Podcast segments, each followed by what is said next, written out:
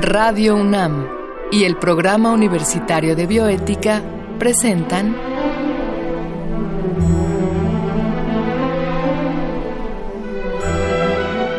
El Árbol de las Ideas. Arte, ciencia y filosofía para la vida. Con Paulina Rivero Weber.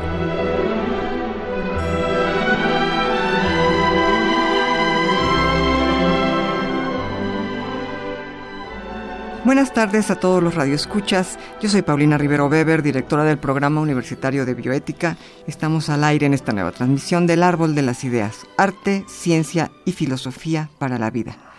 Esta ocasión vamos a hablar de un tema muy interesante, la vida de una mujer que se llamó Henrietta Lacks y que se conoce habitualmente como Gila. Vamos a escuchar de manera previa esta cápsula que el Programa Universitario de Bioética ha preparado para esta ocasión. Hace casi un siglo nació una mujer cuyas células, al día de hoy, se consideran inmortales. No, no es una historia de ciencia ficción. Su nombre fue Henrietta Lacks y sus células se conocen ahora como Gila. ¿Quién fue esa mujer? Henrietta Lacks nació al sur de Estados Unidos en 1920. Su familia era pobre y fue constantemente marginada por su raza negra. Henrietta se casó con David Lacks, con quien tuvo cinco hijos. Tuvo una vida difícil y murió por un cáncer en el cuello de la matriz. En sus últimos días, sin que ella lo supiera, fueron extraídas dos muestras de su tejido canceroso. Las muestras fueron llevadas al hospital John Hopkins. Este era uno de los lugares donde se buscaba una cepa de células humanas que fuera capaz de reproducirse indefinidamente, o, en otras palabras, que fuera inmortal. En la investigación biomédica, se había encontrado ya una cepa inmortal de células animales, pero el descubrimiento de una humana ofrecería muchos beneficios. Habría menos variaciones en los experimentos y los resultados serían más exactos. El doctor George Gui del Hospital John Hopkins había buscado este tipo de células por mucho tiempo. Lo consiguió en febrero de 1951, cuando la muestra de Henrietta Lacks llegó a su laboratorio. El resultado lo tomó por sorpresa. Cientos de veces había intentado en vano reproducir células humanas en su laboratorio, pero los cultivos no vivían mucho tiempo. Por eso, casi no pudo creerlo cuando las células Gila comenzaron a reproducirse hasta llenar el primer matraz y continuaron llenando uno a uno nuevos matraces de cultivo. En las semanas y meses que le siguieron al descubrimiento, George Gui amplió su producción y envió muestras a muchos laboratorios de Estados Unidos. Las técnicas de cultivo fueron mejorando y después de algunos años se experimentaba en todo el mundo únicamente con células Gila. La importancia de este hallazgo ha sido incalculable para la ciencia biomédica. Gracias a las células Gila se han conseguido muchos avances en la medicina. Algunos han sido descubrimientos acerca del metabolismo celular y otros se han hecho en materia de toxicidad, radioactividad, eficacia de medicamentos y genética. En la actualidad, no se sabe cuántas células de Henrietta Lacks se encuentran vivas alrededor del mundo. Se calcula que todas las células Gila que han sido cultivadas pesarían más de 50 millones de toneladas. Otro cálculo nos dice que la suma de este tipo de células podría envolver tres veces la Tierra. Las cifras y proporciones resultan aún más asombrosas si se comparan con la estatura de Henrietta, quien a sus 31 años alcanzaba apenas el metro y medio de altura. Pese a los innumerables beneficios que han aportado las células GELA a la humanidad, su hallazgo sigue presentándose como un problema bioético. Por un lado, está el hecho de que Henrietta Lacks nunca dio su consentimiento para que se experimentara con sus células. Por otro lado, su familia siguió viviendo en la marginalidad y la pobreza, pese a las ganancias millonarias que se obtuvieron con el descubrimiento. Además, no es cosa fácil saber que las células de la propia madre siguen vivas y siguen siendo multiplicadas en todo el mundo. Por estos motivos, el consentimiento informado vela por el respeto a la autonomía de las personas. Al ser firmado por el paciente mismo, se garantiza que éste ha sido informado sobre su enfermedad y los tratamientos posibles y las posibles líneas de experimentación e investigación. Bueno, y para hablar de este tema tenemos ahora al doctor Germán Novoa Heckel. Germán, muchas gracias por estar acá con nosotros. Te lo agradecemos mucho. A ustedes por invitarme. El doctor Novoa es egresado de la Facultad de Medicina de la UNAM, especializado en medicina farmacéutica. Realizó su maestría en investigación clínica y su doctorado en investigación médica. Tiene estudios en administración, farmacología clínica y en bioética. Actualmente termina una instancia postdoctoral precisamente en el programa universitario de bioética en el tema de comités académicos, si no me equivoco, comités en investigación clínica. En investigación clínica, exacto. Eh, Germán, me gustaría preguntarte, bueno, ¿por qué es, tan representativa la figura de Henrietta Lacks? ¿Qué, qué, qué hay en torno a ella que, hasta donde tengo entendido, ya no solamente libros sobre su vida, sino ya se está haciendo la película o ya se hizo?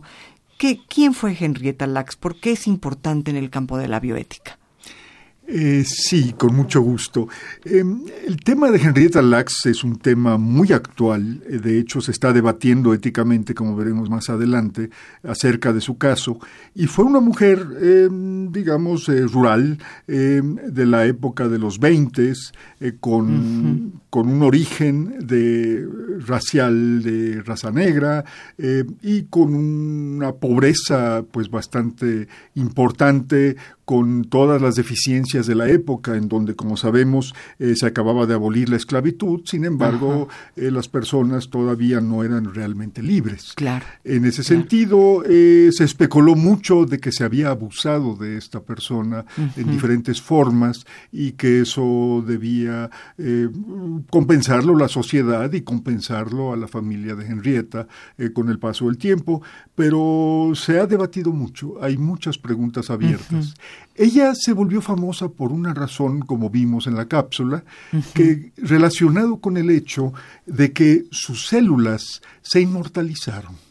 Y se inmortalizaron en dos formas. Uno, porque sus células siguieron viviendo eternamente, eh, todavía están vivas el día de hoy y estarán vivas todavía muchos años más, eh, todos los que sigamos en este planeta.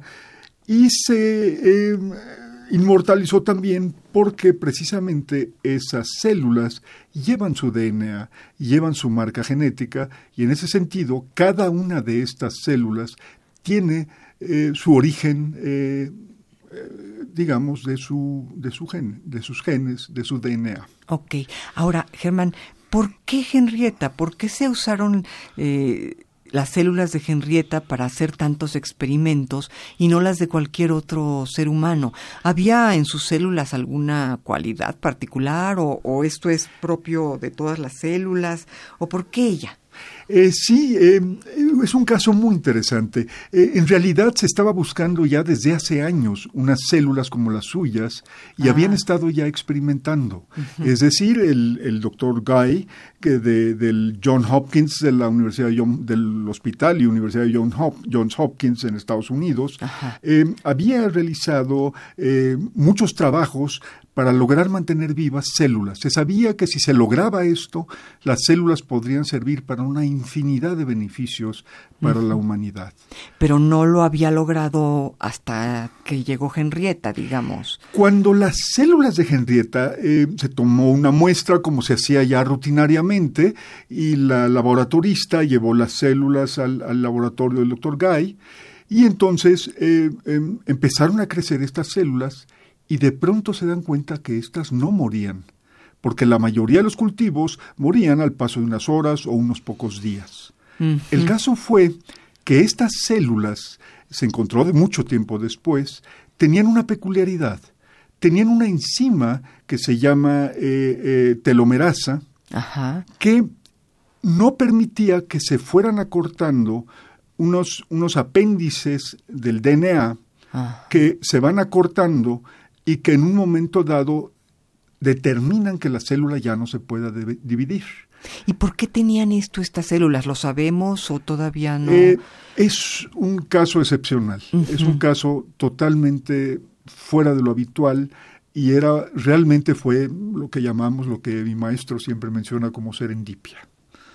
Pero el caso fue que se encontró esta serendipia, me dijiste. Serendipia. Y se sabía que estas células existían porque habían encontrado algunas en animales. pero no se habían encontrado en humanos y hasta que no se tuviera la célula humana no podrían hacer la experimentación buscada. Ahora, este ingrediente, eh, ¿me puede repetir el nombre? Telomerasa. Telomerasa. Este agregado, pues, ¿se debía al cáncer que tenía ella o no tenía nada que ver con el cáncer? Eh, no, no tiene nada que ver con el cáncer. En realidad, sus células poseían esta, esta capacidad de regeneración, aunque claro que sus células habituales del cuerpo no tenían esa, esa reproducción, digamos, infinita. Esa reproducción infinita se daba en sus células cancerígenas exclusivamente. Únicamente en las cancerígenas. sí. Ok.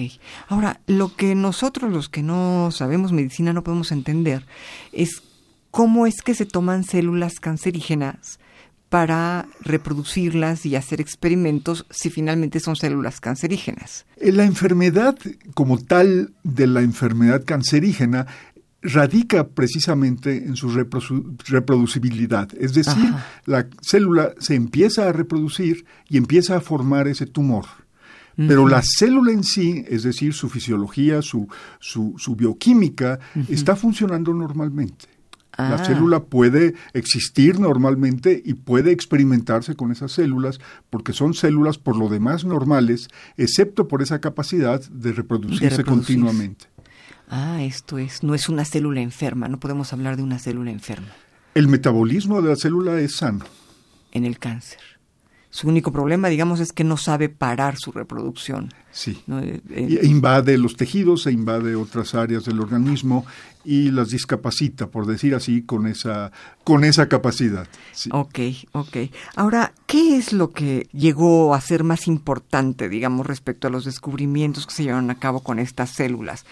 Porque me parece que que es mucho lo que se habla ahora de esto, algo tuvo que haber habido ahí muy, muy importante para la ciencia, ¿no? Tú, tú tendrás conocimiento sobre esto, Germán. Mira, eh, los datos concretos, a lo mejor no tengo exactamente los experimentos, pero se cuentan por miles, por decenas de miles, de experimentos que fueron realizados. Los papers, los famosos este, escritos o publicaciones se cuentan por cientos de miles relacionados nada más con estas células. Decenas de miles de experimentos con estas células sin que ella llegara a saberlo jamás, ni su familia, ni absolutamente nadie. La familia, se ella no supo nada. La familia se enteró alrededor de 20 años después que se estaba experimentando con esas células, pero dada la educación precaria de la familia, eh, no entendieron inmediatamente de qué se trataba. De qué se trataba. ¿Y hubo en algún momento en que la familia, digamos, eh, demandara claridad o hubo algún momento en que la familia demandara conocimiento eh, sobre esta experimentación? Eh, sí, bueno, eh, la situación, digamos, capturó la imaginación de estas personas en una forma inconcebible. Eh, Débora, una de las hijas, casi enloquece nada más por tratar de entender de qué se trataba y estuvo muchos años trabajando con eh, Rebecca Skloot, que es la que escribió el famoso libro de La vida inmortal de Henrietta Lacks, eh, de cuya ah. copia tengo aquí frente a mí. Eh, y ese libro precisamente viene a reivindicar a esta familia y reivindicar el nombre de Henrietta y poner sobre la mesa qué debiera hacerse en estos casos. En este, en este tipo de casos. En este tipo de este casos. entonces, el libro está escrito, digamos, de la mano de la hija de Henrietta Lacks. Eh, sí, eh, una escritora eh, se aboca a visitar a la familia, después de múltiples dificultades logra el acceso a la familia y luego una familia que por lo demás había sido muy maltratada por, por los medios y por la prensa que los estaban asediando y entonces este, esta hija eh, decide cooperar con esta mujer, Rebecca Sklut, que saca un libro multipremiado, extraordinariamente bien escrito. Ay, qué maravilla. Pues amigos, estamos aquí platicando con Germán Novoa sobre este caso de Henrietta Lacks, eh, una mujer que tuvo cáncer cervicuterino y sus células cancerígenas fueron usadas sin su conocimiento y sin su consentimiento para, según me dice Germán, miles de experimentos, ¿no? Conducir miles de experimentos. Miles de experimentos. Eh, no he comentado, por cierto, cómo se obtuvo por primera vez esta célula. Esto fue tomado del cuello de la matriz de, de Henrietta, que tenía este carcinoma epidermoide invasivo, esa muestra fue llevada al laboratorio del doctor Guy, del Johns Hopkins, y él empezó a usar los métodos que, estaba, que había desarrollado para empezar a multiplicar estas células, y estas células se empezaron a multiplicar y no morían. Y eso era lo diferente con todas las células que durante años había estado cultivando antes de esto. ¿Y se vendieron, Germán? ¿O, se, o, se, se, dieron para la ciencia de manera generosa, digamos? ¿O se hizo negocio con estas células? Hay que decir que el hospital en sí no sacó un gran beneficio de ello. Eh, el hospital eh, libremente, a, a, través del doctor Guy, distribuyó estas células en el mundo. Pero eventualmente algunas personas eh, pues empezaron a convertir esto en un negocio, y organizaron empresas enormes ¿Ah, sí? Que, sí empresas completas con, con producción masiva eh, a, escala mundial. de las células de, las células de Henrietta Lacks. Empresas en plural. Empresas que se dedicaban o se dedican hoy en día todavía todavía a, a producir estas células y a continuar replicándolas. Ahora, en el fondo, hablando filosóficamente o desde el mundo de la bioética, ¿no? La ética de la vida, el problema que está detrás es el consentimiento informado, ¿no? Este, esto es, se hace toda esta experimentación con una mujer que no sabe y que no consintió, pues, que no, no, dio su consentimiento para que se experimentara con su, con su cuerpo, con, con sus células, ¿no? Yo, yo te comentaba que alguna vez en, en un Congreso Mundial en Edimburgo, había visto yo la obra de, la vida de Henrietta Lacks y recuerdo que uno de los asistentes al final hicimos comentarios, hicimos preguntas y un asistente dijo, bueno, pero pues finalmente pues fue para el bien de la ciencia y pues qué más da, ¿no? Este, ella hubiera estado muy contenta, ¿no? Y yo creo que este es un juicio hecho muy a la ligera, ¿no? Porque finalmente, hasta donde tengo entendido, su vida no solamente sufrió ese abuso de sus células, sin su consentimiento, someterlas a esta experimentación, sino en general la familia completa se vio muy abusada por el sistema, ¿no? Sí, em, si lo vemos en términos de la genética moderna, em, el DNA de Henrietta Lacks y de su familia quedó expuesto al público, al escrutinio público, eh, no al escrutinio, perdón, al, a la revisión de cualquier investigador que quisiera conocer los genes de esta familia. Y eh, un punto importante, además del consentimiento informado, tendríamos que mencionar la confidencialidad. Y eso también se rompió. Y eso también fue una cuestión grave, aunque en su momento pues no era algo que estuviera totalmente prohibido. Hoy en día está mucho más legislado. Y me imagino que todo el caso de Gila o Henrietta Lacks, de alguna manera de haber contribuido también para cuestionarse lo que es este el consentimiento informado, lo que es la confidencialidad de datos, o sea, tuvo que haber movido el, la mente de muchos pensadores, me imagino. Movió una cosa muy importante. ¿Qué derechos tengo yo sobre mis células? Claro. ¿Y qué patente puedo yo establecer o qué eh, derechos puedo yo recibir económicos en caso de que mis células produzcan dinero? Claro. Esa es un poco la pregunta. Ese es el debate brutal. Porque el hecho es que los hijos trataron infructuosamente de lograr algún beneficio, no se diga solo el económico, algún beneficio que pudiera lograrse con ello, y estuvieron años luchando con ello y muy poco se logró. Solo a partir del libro de Rebecca Sklut, que es un libro editado en 1910, en 2010, perdón. 2010, ah, o sea, reciente. Reciente. Em, eh, solo a partir de ese momento se ha podido establecer una fundación, Henrietta Lacks, y a mm, partir de este momento em, se está contribuyendo con algunos fondos que se están logrando alrededor de estas células tan excepcionales. Claro. Qué barbaridad, pues bastante tarde llegó, digamos, el un, un poco de justicia, ¿no? Realmente, sí. Eh, la cuestión es que todavía se debate qué tanto eh, puedo yo eh, tener derecho sobre estas células. Se supone hoy en día todavía que cuando mis células o mi sangre o algún tejido mío, alguna biopsia pasa al laboratorio, puede ser utilizado por la ciencia y no hay nada que diga que es mío o que yo tengo derecho sobre ello. aún sin yo saberlo, aún, sin saberlo el paciente, digamos. Eh, sin saberlo el paciente, sí. Aún sin saberlo. Todavía, hoy. Todavía hoy no se puede reclamar un paternazgo, digamos, de células que sean usadas industrialmente una vez que abandonan el cuerpo de la persona y ya no regresan a él. O sea, podríamos tener un segundo caso de Henrietta Lacks hoy en día, ¿no? Desde luego. Vamos a una breve cápsula y regresamos para concluir nuestro programa. Muchas gracias. En biomedicina, casi todos los hallazgos de la segunda mitad del siglo XX surgieron gracias a un solo descubrimiento, las células Gila. El nombre de esta línea de células es un acrónimo de las iniciales de Henrietta Lacks.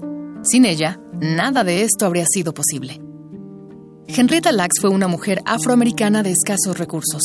Tuvo cinco hijos y murió a los 31 años debido a un cáncer cervical. Antes de su fallecimiento, fueron extraídas dos muestras de células de su tumor, sin su consentimiento.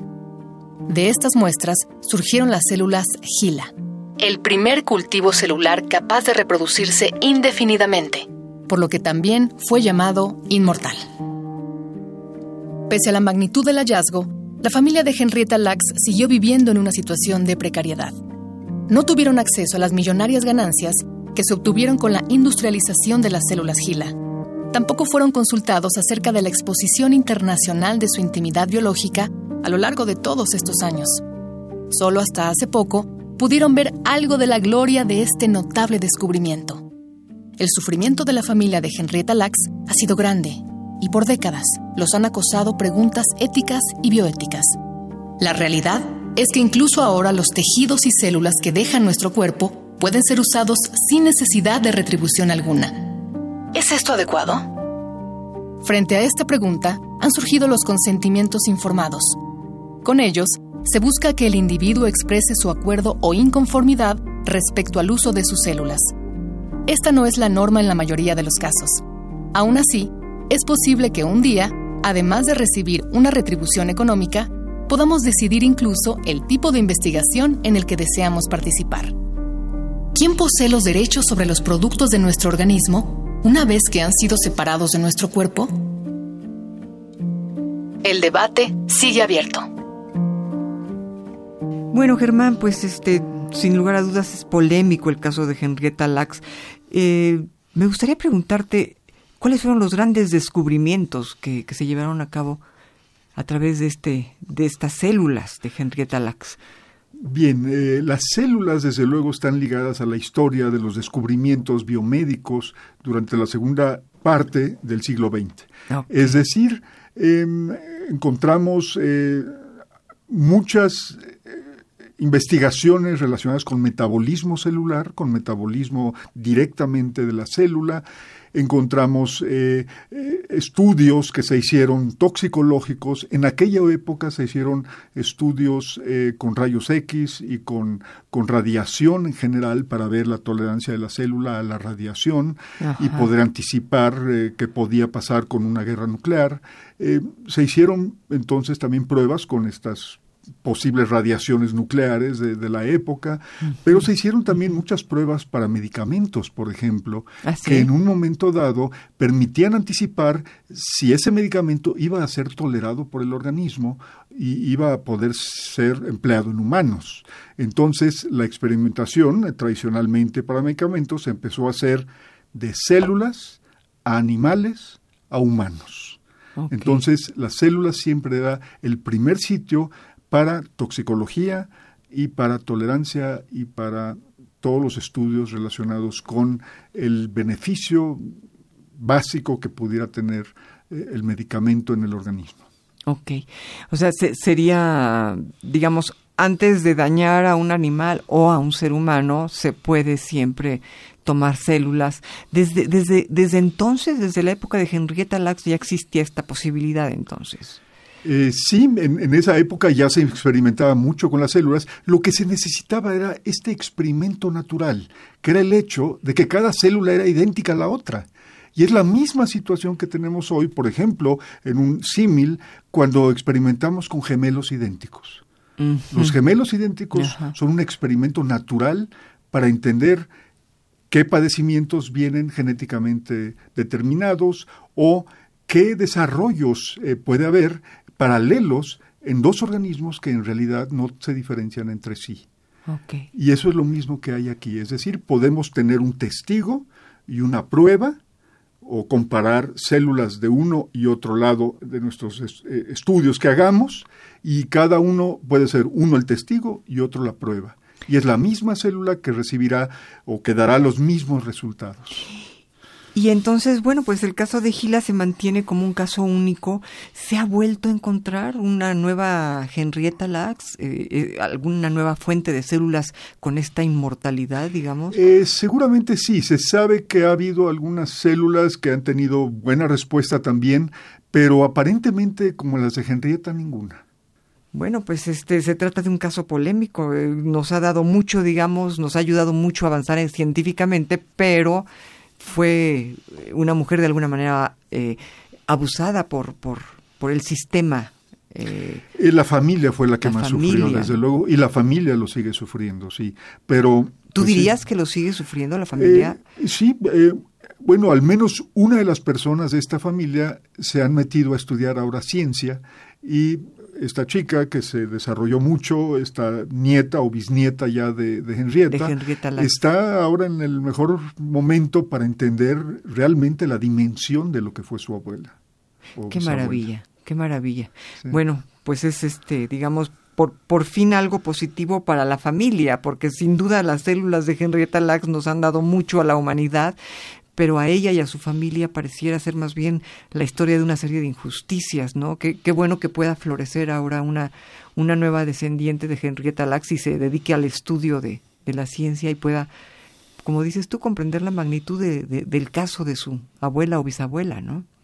Exacto. Pues qué interesante, Germán. Yo te agradezco muchísimo que hayas aceptado venir a charlar con nosotros sobre este, sobre este caso tan, tan inaudito. Y bueno, no me queda más que despedir el programa.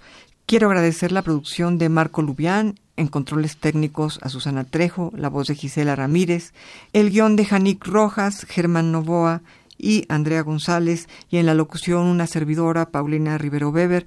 Buenas tardes.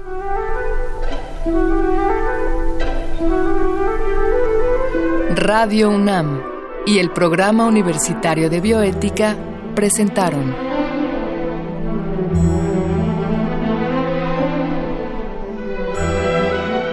El árbol de las ideas. Arte, ciencia y filosofía para la vida. Con Paulina Rivero Weber.